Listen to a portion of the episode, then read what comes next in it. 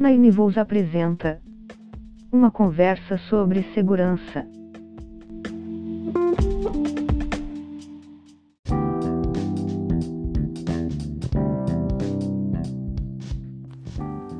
Olá pessoal, sejam bem-vindos mais uma vez no canal da Nine Walls. Meu nome é Gilmo Soares de França e hoje nós vamos com um assunto nesse nosso podcast, série de podcast.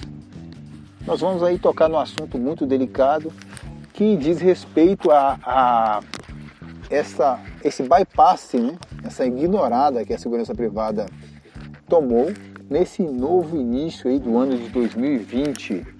Note que todo mundo foi beneficiado e em 2020, no início do ano, eh, pós-pandemia, a segurança privada foi completamente bypassada. Então a gente tem que entender um pouco o que está acontecendo para poder é, chegar aí a um, a um consenso e conseguir montar uma estratégia para a segurança privada atuar daqui para frente. Tá bom?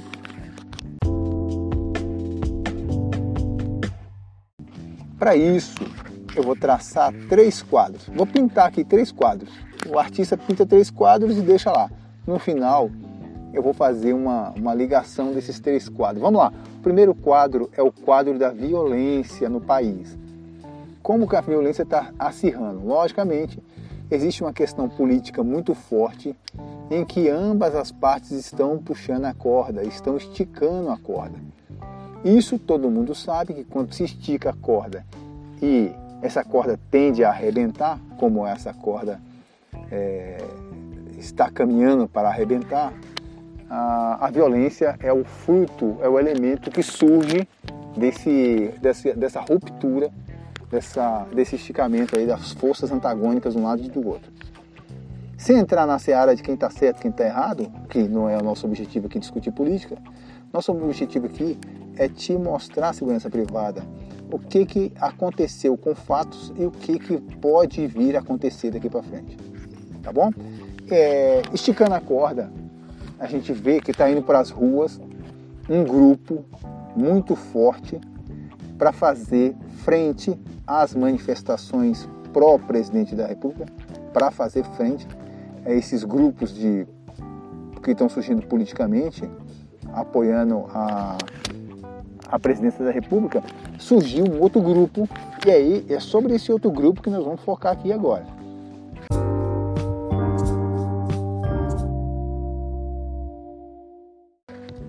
Surgiu outro grupo que é denominados aí grupo de torcidas organizadas, denominado pela imprensa sobre, como o nome de grupo de torcidas organizadas. No passado, esses grupos recebiam outro nome, eram os, os Bad Blocks, né? É, um nome importado aí, um movimento importado que é, sempre prega violência, né? Sempre vem com violência a pessoas e às coisas. Esse grupo de torcedores organizados, e até acho um desrespeito à nossa a nossa intelectualidade, a gente fica chamando esse grupo, esse bad block, de torcedores organizados. Porque como se os, as torcidas de todos os times do Brasil né, fosse se unir, fossem se unir né, é, em prol de uma, de uma manifestação, de alguma bandeira. É difícil. É, eles têm um objetivo. O time é, é, bairrista ele vai defender o time dele ali, pronto e acabou para uni-lo numa bandeira nacional, você tem que ter um apelo muito forte, que nós entendemos que seja o apelo do dinheiro aí no caso, formando esses, gru esses grupos radicais. Logicamente, tem um financiamento, essa turma tem um financiamento, tem que ter garantias judiciais, então isso custa dinheiro, então tem que ter dinheiro para sustentar esse povo. Fato é que eles surgiram no Brasil e são realidade, e agora está se intensificando. Esse final de semana a gente já viu aí acontecer na Avenida Paulista uma movimentação em que os, esses grupos de torcida organizada começaram a implementar a violência à coisa e à pessoa, inclusive atacando um outro grupo de manifestação. É uma configuração nova, porque geralmente esses grupos surgiam é, infiltrados nas manifestações. Eles vinham infiltrados ali nas manifestações com a bandeira qualquer Professores estão fazendo greve, eles se infiltraram nos professores. Policiais fazendo greve, eles se infiltraram nos policiais. É, é, enfim, eles vinham aí de, em várias roupagens. Agora não, eles estão vindo puros. De certa forma, isso para a segurança privada, pública é uma, é um, uma coisa boa, porque se eles estão vindo, ah, melhor ainda se eles não viessem, né? Mas se eles têm que vir, que eles venham é, de frente, né? Com, identificados, selecionados, para não ficar no meio de inocente, para que qualquer ação da segurança pública não venha atingir inocente.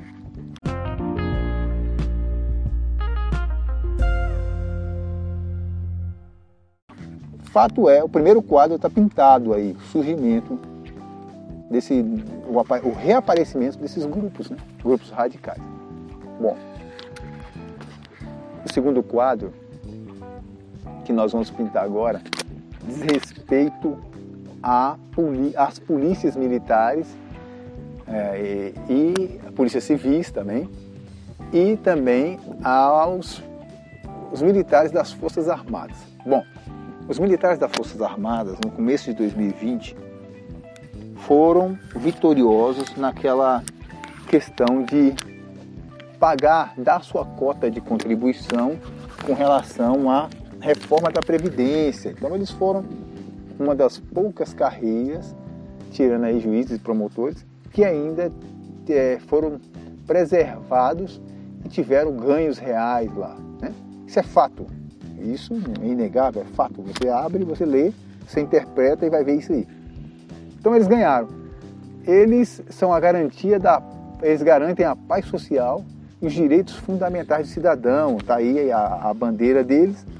E eles estão bem calcados nessa bandeira e conseguiram aumento, conseguiram manter-se como uma categoria sólida. Se você hoje tem uma carreira para colocar o seu filho, mande ele para uma carreira militar, que é uma carreira sólida ainda. Ou juiz ou promotor, se é se ele é inclinado para essa direção.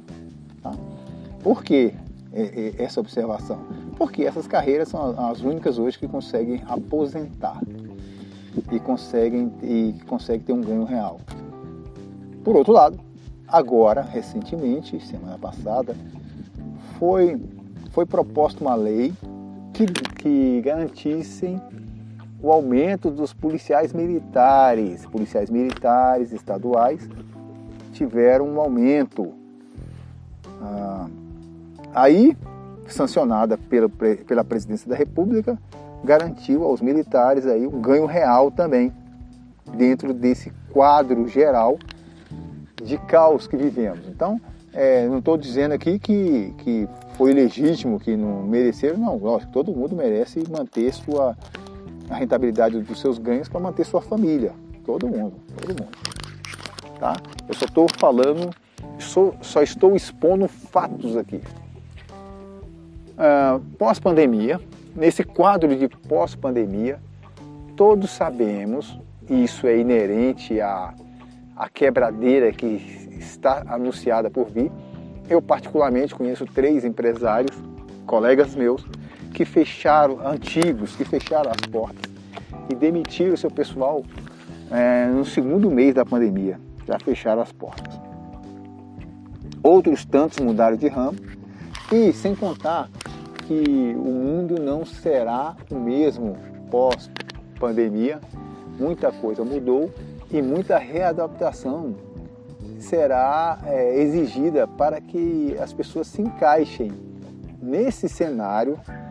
Logicamente, vai surgir uma massa de miseráveis, de pessoas desempregadas que vão aí ficar vagando, buscando é, uma, uma recolocação. Essas pessoas, elas, logicamente, massa de miseráveis, eles são suscetíveis a fazerem manifestação. Lógico, quando a barriga dói, quando ronca a barriga, você só tem e, e, você não tem de onde tirar, não tem de onde correr, você vai espernear, você vai gritar, vai, vai implorar, pedir, antes de morrer você vai dar os gritos. E infelizmente é assim que funciona né? É a questão da, a, da falta de recursos. Né? Ela vai espremer uma população e essa população exprimida vai gritar, vai se manifestar, natural. E isso tende a, a, a, a ser colimado, né, a, a encontrar sintonia com esses movimentos radicais aí, desses tidos bad blocks, que são os caras que começam a quebrar e começam a dar porrada em tudo. Então, é, esse povo que, por mais pacíficos que sejam, que comecem a gritar nas ruas, eles vão, tendo o incentivo da quebradeira, eles vão ali naquele movimento de manada, pode partir para uma instabilidade. Tá bom? Então esse é o segundo quadro pintado. É o quadro que houve, vai vir uma massa de miseráveis aí e estão excluídos dessa massa de miseráveis, logicamente, os militares estão excluídos, militares nas suas esferas estaduais e federais. Graças a Deus, esses aí não vão cair nessa massa de miseráveis.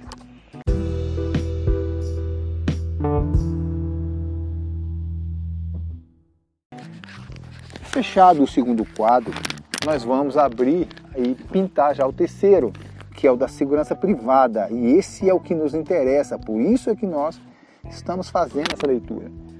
A segurança privada, ela foi completamente esquecida é, no ano de 2020, por ocasião lá da reforma. A única coisa que, que conseguiu a segurança privada ali foi aquela a garantia da aposentadoria com 25 anos, mas isso já conseguia judicialmente, não veio nenhum acréscimo, nenhuma outra melhoria agregada a esse ponto. Veio uma promessa do Estatuto da Segurança Privada que ampliaria, que criaria aí vários postos para a segurança privada e isso sim daria um refresco, um fôlego melhor para a segurança privada, porque uma vez que você começa a exigir credenciais, a melhorar, a profissionalizar a questão do mercado, você começa a garantir melhores salários para a segurança privada. Isso estaria chegaria numa, numa boa hora para a segurança privada que, que, repito, só tomou porrada é, a partir daí. Ela não teve o mesmo tratamento. E se você parar para pensar, a mesma base constitucional, isso eu repito, a mesma base constitucional que garante a atuação das Forças Armadas de um país, qual é a base que garante a atuação das Forças Armadas de um país? É a garantia da paz social e a garantia dos direitos fundamentais do cidadão. É para isso que serve as Forças Armadas, né? para garantir a autonomia, é, garantir que o povo decide, que a, a garantir a estabilidade de segurança e de, pro, de progresso de uma população. Aí vem a polícia militar também com essa mesma base, a Polícia Civil, Polícia Federal, Rodoviária Federal, todo o artigo 144 está calcado nessa base. E, e, logicamente, nós da segurança privada estamos em cima dessa base também. Nós temos uma missão de garantir a paz social, isso que dá legitimidade para nossas ações, e para garantirmos também os direitos fundamentais do cidadão. Então, embora estejamos no mesmo patamar, nós não tivemos o mesmo tratamento. Com isso, ah, nós aqui estaremos inseridos a segurança privada, alguns dos nossos membros estarão inseridos naquela massa falida, naquela massa de miseráveis que deve surgir depois da pandemia, tá? Passada a pandemia, essa massa de miseráveis aí tende a correr e buscar a, a, as, suas, as suas pretensões e como eu disse, não necessariamente uma, uma manifestação deve ser desordeira, mas com o surgimento desse grupo aí empenhado, um grupo profissional bem coeso, ele é, com o único objetivo de promover a quebradeira e a pancadaria, certamente vai haver esse tipo de manifestação. E, por incrível que pareça, é, contra, contrariando o que o entendimento que a sociedade tem de que a polícia militar é a primeira frente de enfrentamento para esse tipo de problema, entendeu? Isso é errado, não é a polícia militar que é a primeira frente de enfrentamento. E sim a segurança privada que é a primeira frente de enfrentamento. Uma vez que quando a PM chega a, nesses locais, é, de quebradeira, de quebra-quebra, a segurança privada já tomou porrada, já, já agiu, já, tom, já foi para cima, já, já tomou aqui as, as primeiras iniciativas e acionou a PM para a segurança pública para fazer o approach. Só que nós estamos na linha de frente, a segurança privada está na linha de frente, está, vai dar o seu sangue, vai suar a camisa, vai, vai, vai ter ali uma, é, vai ter um papel, vai desempenhar um papel muito importante nessa parte de manter a paz social e as garantias fundamentais do cidadão, mas foi completamente esquecida. Isso se deu porque a gente vive colhendo migalhas, correndo atrás de migalhas. A segurança privada, ela vive implorando porte de arma em tempo integral e defendendo como se isso fosse uma benesse para a segurança privada. Isso não é, não. Isso é uma obrigação do Estado manter a segurança, pelo menos, de quem vai tentar manter a segurança do, do coletivo.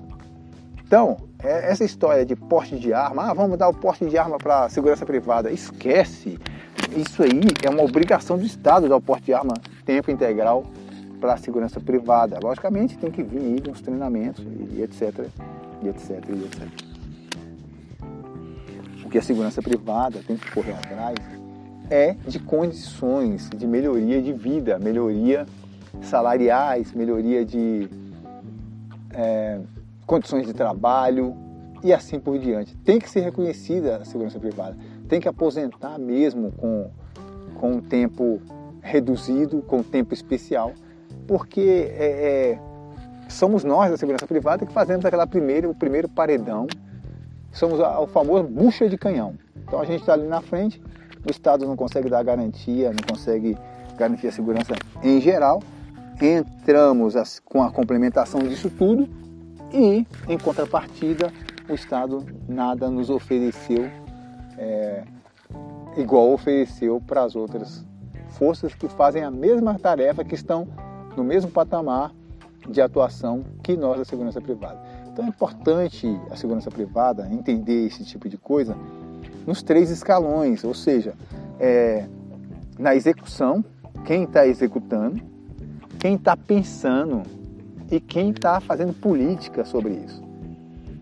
É, quando aparecer agora, em tempo de eleição, aparece vários aventureiros aí oferecendo para a segurança privada porte de arma, conversinha fiada, não, você é, tenha é, a noção do complexo que é essas atividades da segurança privada e, da, e da, do nosso posicionamento hoje com relação ao país e cobre coisas mais substanciais, coisas mais definitivas, tais como garantia de um piso salarial decente, tem que ter um piso salarial decente, tem que ter uma aposentadoria garantida mesmo, é, é, administrativamente, porque só consegue o vigilante, que é o braço armado ali, só consegue aposentar com, com uma certa é, briga judicial. Não consegue fazer isso administrativamente, é um absurdo, é um absurdo. Você ainda tem que gastar dinheiro com advogado para conseguir um direito é, que é seu, é legítimo. Tá? Então é esse o, a grande, essa grande discussão de hoje e a gente tem que ficar atento que passando essa pandemia, essa, pandemia, essa massa que vai surgir aí, ela pode, ela vai nos afetar de maneira significativa. Então é isso por hoje. Fique conosco, Nine Walls. Visite nosso canal para, para adquirir vários artigos, vários conteúdos aí exclusivos, ok? Tudo de bom.